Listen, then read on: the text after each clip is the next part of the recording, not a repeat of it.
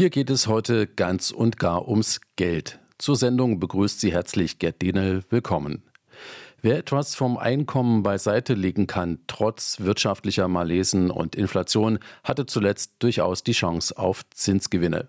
Denn um die Preissteigerungen zu bekämpfen, sind die großen Notenbanken, also auch die Europäische Zentralbank, von ihrer langjährigen Nullzinspolitik abgerückt und haben ihre Leitzinsen angehoben. Banken haben das mehr oder minder an ihre Kunden weitergereicht. Weiter rauf geht es aktuell allerdings nicht mehr. Ökonomen erwarten angesichts der schwachen wirtschaftlichen Entwicklung im Euroraum sogar eine baldige Gegenbewegung. Das wird sich auf Tages- und Festgeldzinsen entsprechend auswirken, erläutert Wirtschaftsreporterin Tabea Schoser. In den vergangenen Monaten haben viele Banken mit hohen Zinsen gelockt. Aber ist dieser Trend jetzt langsam vorbei? Die DKB senkte beispielsweise in diesem Monat ihren Zinssatz für das Tagesgeldkonto von 3,5 Prozent auf 1,75 Prozent. Bestandskunden bei der Comdirect erhalten sogar nur noch 0,75 Prozent Zinsen. Michael Bäumer von Finanztest sieht darin aber nicht zwangsläufig ein Anzeichen dafür, dass sich der Trend bald auch bei anderen Banken zeigt. Beim Tagesgeld ist es so, dass dort immer große Schwankungen sind. Also es gibt Banken, die machen einen hohen Zinssatz, um Kundengelder einzusammeln. Und äh, wenn man genug Geld eingesammelt hat als Bank, dann äh, senkt man den Zinssatz wieder. Und beim Tagesgeld geht das ja ganz schnell oder der ist dann eben für drei Monate garantiert oder für sechs Monate. Und kann sein, dass man dann bei einem Anbieter ist, der ganz wenig bietet. Um Geld kurzfristig zu parken, bietet sich ein Tagesgeldkonto grundsätzlich an, so der Finanztestexperte. Einige Banken locken Neukunden auch noch mit attraktiven Zinssätzen und bieten über drei Prozent. Allerdings oft nur für einen begrenzten Zeitraum von drei oder sechs Monaten. Das Konto zu wechseln lohnt sich aus Sicht von Michael Bäumer aber nur dann, wenn die Geldsumme hoch genug ist. Man muss ja immer dann rechnen, wenn ich von dem einen zum anderen springe, bringt mir ja nur die Zinsdifferenz was. Also wenn ich 100 Euro habe und habe 1% Zinsdifferenz, dann bringt mir das 1 Euro im Jahr. Und das heißt, bei 1000 sind es 10 Euro im Jahr. Also man muss schon irgendwie dann äh, auch Summen haben, bevor sich das wirklich lohnt, da ein, zwei Stunden Arbeit zu investieren. Für mittelfristige Anlagen, also länger als ein Jahr, könne das Festgeldkonto eine Option sein, so der Experte. Im Unterschied zum Tagesgeldkonto ist dort der Zinssatz für die festgelegte Laufzeit garantiert. Allerdings steht das angelegte Geld in dieser Zeit dann auch nicht zur Verfügung. Im Moment gibt es bei Festgeldkonten noch etwa 4% Zinsen. Möchte man den Zinssatz mitnehmen, muss man aber nicht sofort handeln, so Michael Bäumer von Finanztest. Es ist jetzt nicht so, dass die Konditionen plötzlich von einem Tag auf den anderen um zwei, drei Prozent runtergehen, sondern das ist dann ja immer im Nachkommabereich. Und ähm, Hektik ist bei der Geldanlage immer ein falscher Ratgeber, denn das Wichtigste ist, dass man keine groben Fehler macht, denn das Geld, das man dann verliert, wieder aufzuholen, das ist viel, viel schwerer als jetzt irgendwie die letzten Zehntel Prozent irgendwo nicht gewonnen zu haben. Keine Hektik bei der Geldanlage, rät der Experte. Genauso wichtig sicher die Faustregel, je höher die Renditechance, desto höher auch das Risiko. Ein Tages- oder Festgeldkonto bei einer deutschen oder europäischen Bank ist derart gut geschützt, dass praktisch kein Risiko besteht. Als ähnlich sicher gelten breit aufgestellte Aktienfonds. Das Risiko eines Totalausfalls ist sehr gering. Jetzt drücken sie noch stärker in den Blick, sollte eine Zinswende rückwärts erfolgen. Wirtschaftsreporterin Lisa Splanemann über diese Alternative für die Geldanlage. Aktienbasierte Fonds und ETFs lagen im letzten Jahr auf Platz 1 der gefragtesten Anlagemöglichkeiten. Das zeigen Daten des Deutschen Aktieninstituts. Es zählt gut 10 Millionen Anleger. Paul Petzelberger ist Vorstandsmitglied der SDK der Schutzgemeinschaft der Kapitalanleger. Er erklärt, was ETFs, Exchange Traded Funds, überhaupt sind. Also ein ETF ist ein börsengehandeltes Finanzprodukt. Das ist ein Korb an Aktien. Also mit einem ETF-Anteil erwerbe ich auf einen Schlag Anteile an einer Vielzahl von börsennotierten Unternehmen. Und das Schöne bei einem ETF, man nennt es passiv gemanagt. Also ich habe jetzt da keinen aktiven Fondsmanager, der irgendwo selber entscheidet und sucht, welche Unternehmen sollen irgendwo in diesen Korb rein, sondern es ist immer ein Index zugrunde gelegt. Durch die breite Streuung hätten Anleger ein niedrigeres Risiko insgesamt. Laut Verbraucherzentrale Brandenburg sind ETFs kostengünstiger, unter anderem weil die Verwaltungskosten vergleichsweise niedriger liegen. In Zeiten von steigenden Zinsen waren für Sparer zuletzt Tages- und Festgeldkonten interessant. Aber jetzt bahnt sich eine Trendwende an. Nach Daten des Vergleichsportals Verivox würden Festgeldzinsen seit Jahresbeginn noch stärker sinken. Ende des letzten Jahres hatte sich der Negativtrend demnach bereits angedeutet. Lohnt sich jetzt also eine Investition in sogenannte ETFs? Das ist eine Frage des Timings, so Paul Petzelberger von der SDK. Ich würde den Blick ein bisschen langfristig richten. Das Schöne am Aktienmarkt ist ja, dass man an der Wertschöpfung von Unternehmen partizipiert. Wenn wir jetzt wirklich von 30, 40, 50, 60 Jahren sprechen, wenn man da diese großen Indizes nimmt, dann haben die wirklich deutliche Überrenditen wirklich auf die Jahrzehnte immer abgeworfen. Anleger brauchen also viel Ausdauer. Und der Erfolg ist ans Wachstum der Unternehmen gekoppelt, der natürlich nicht immer eintritt. Erk Scharschmidt ist Referent für Finanzdienstleistungen bei der Verbraucherzentrale Brandenburg. Er sagt, Verbraucher sollten sich grundsätzlich breit aufstellen. Ich muss natürlich auch gucken, wie mein tägliches Leben, wie ich das bestreiten kann. Und deshalb empfehlen wir grundsätzlich drei bis vier Monatsgehälter erst einmal auf dem Girokonto bzw. auf dem Tagesgeldkonto zu haben. Im Moment gibt es bei den Tagesgeldkonten auch mal nochmal Zinsen und dass man danach dann eben erst einen Teil anlegt. Ein weiterer Teil darf gerne in einem Festgeld sein. Gibt es im Moment auch noch drei bis dreieinhalb Prozent Zinsen für zwei Jahre beispielsweise. Dass man es alles ein bisschen aufteilt und nicht alles auf ein Pferd setzt. Verbraucher, die in ETFs investieren, sollten so zwischendurch finanziell auch mal eine Delle verkraften können, so der Finanzdienstleistungsexperte. Wer dennoch lieber auf Zinsen setzen möchte und sich ganz und gar nicht mit Aktien anfreunden will, findet eine Möglichkeit in Geldmarktfonds. Die ersparen die Suche nach den günstigsten Zinsangeboten der Banken, weil sie sich quasi mit den Leitzinsen der Notenbanken mitbewegen.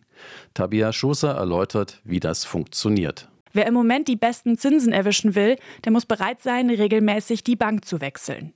Doch ähnliche Renditen ohne die Wechsel gibt es bei Geldmarktfonds. Geldmarktfonds sind immer nah am aktuellen Zinsniveau. Ein Geldmarktfonds ist ein Fonds, der besonders risikoarm ist und äh, gleichzeitig Renditen auf dem Niveau von gutem Tagesgeld, kann man sagen, ähm, liefert. Und dazu investiert der Geldmarktfonds, wie der Name schon sagt, in den Geldmarkt. Und der Geldmarkt ist quasi ein Markt, wo sich ja, Banken, Unternehmen, aber auch Staaten kurzfristig gegenseitig Geld leihen und äh, dafür natürlich dementsprechend auch Zinsen zahlen, die halt recht eng an den aktuellen EZB-Zins gekoppelt sind. So Timo Halbe von Finanztipp. Im Moment ist der Zins an diesem Geldmarkt relativ hoch. Mit den Fonds kann man eine Rendite von 3,9 Prozent erzielen. Das ist mehr als bei vielen Tagesgeldkonten. Man muss aber beachten, wenn die Leitzinsen fallen, dann kann die Rendite negativ werden. Bei einem Minuszins machen auch die Geldmarktfonds Minus. Für Timo Halbe von Finanztipp sind Geldmarktfonds eher für mittelfristige Anlagen geeignet. Allerdings, was man natürlich auch beachten muss, ist, dass bei Geldmarktfonds natürlich, wenn ich dann Anteile kaufe und dann später wieder verkaufe, um das Geld herauszunehmen, dass da Gebühren anfallen. Und deswegen lohnen sich Geldmarktfonds eher bei etwas größeren Summen, einfach weil sonst die Kosten äh, ja meine Rendite auffressen. Und natürlich auch eher, wenn ich nicht häufig Geld ein- und auszahlen will, weil dabei entstehen natürlich sonst auch jedes Mal Kosten. Wenn man das Geld in den nächsten Wochen braucht, dann ist aus seiner Sicht das Tagesgeldkonto sinnvoller. Braucht man es erst in ein oder zwei Jahren, dann können Geldmarktfonds interessant sein. Finanztipp empfiehlt Geldmarkt-ETFs. Die bilden die Rendite des gesamten Geldmarkts nach. Also diese Nachbildung dieser Geldmarkt-ETFs funktioniert so, dass die quasi erstmal ganz normal in sehr sichere Papiere, also Staatsanleihen, investieren.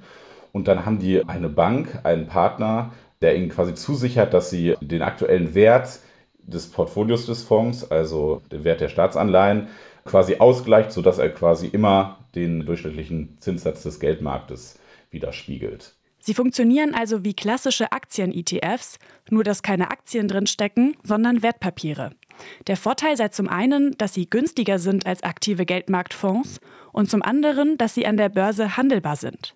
Und das macht das Ein- und Aussteigen einfacher. Sollten Sie sich bis hier immer wieder gefragt haben, welche Zinsen, dann haben Sie Ihr Geld womöglich bei einer Sparkasse oder einer Volksbank liegen. Diese Geldhäuser haben weitgehend so getan, als habe es nie irgendwelche Zinserhöhungen gegeben.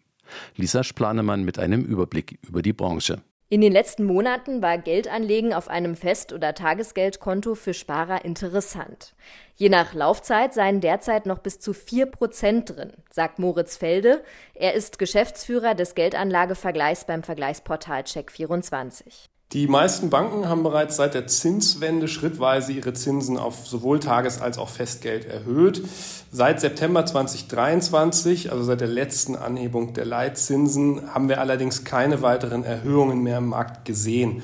Und seit die EZB die Zinsen stabil hält, geht der Markt auch davon aus, dass die Zinsen ihren Höchststand erreicht haben und die Zinsen mittelfristig eher wieder sinken werden. Direktbanken oder Onlinebanken seien derzeit diejenigen, die die besten Zinssätze vergeben würden, so Moritz Felde von Check24.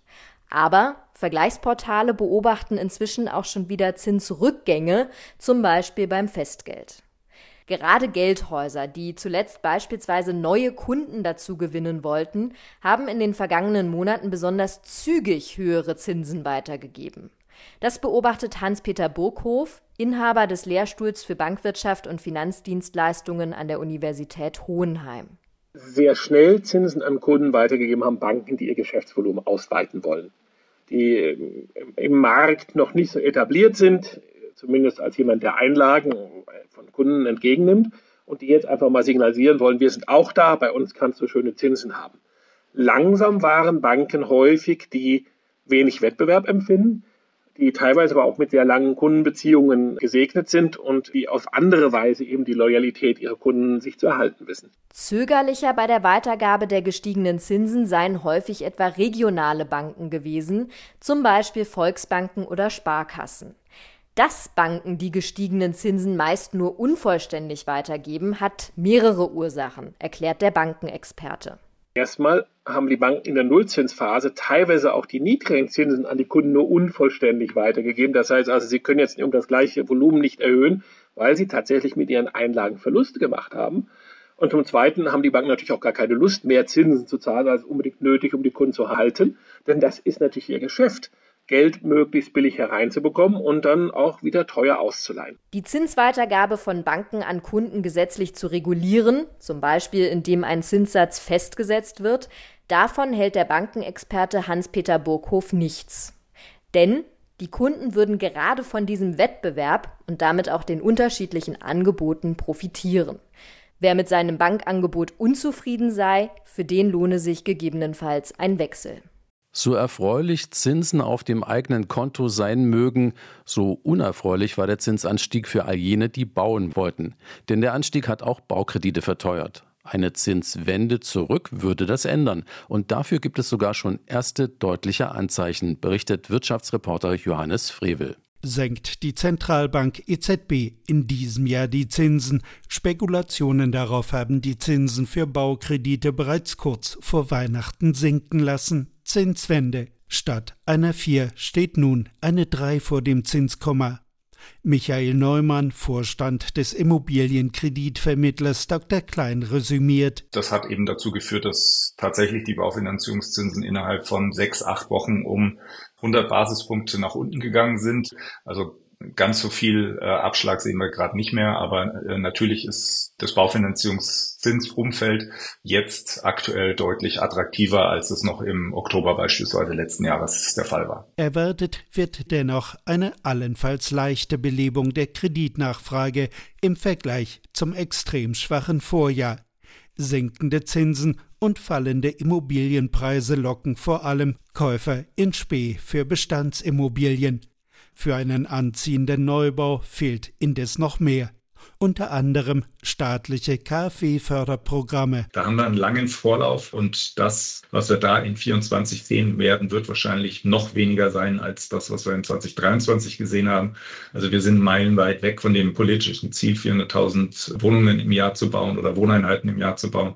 Das werden wir ganz sicher nicht erreichen im Jahr 24. Ernüchterung werden auch jene spüren, die nun hoffen, bei wieder niedrigeren Zinsen leichter über die Hürden der Kreditzusage zu springen.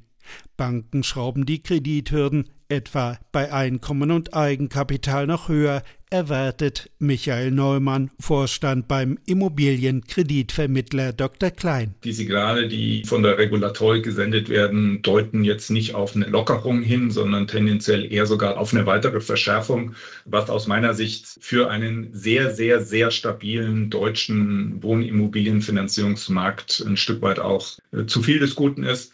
Weil wir sehen auch in dem Umfeld, in dem wir uns bewegen, mit höheren Zinsen, mit einer hohen Inflation, mit zumindest mal temporär auch etwas rückläufigen Immobilienpreisen, alles andere als irgendwelche Marktverwerfungen. Ein positiver Nebeneffekt der harten Kreditprüfung. Nur wenige Eigentümer stehen vor Zahlungsproblemen.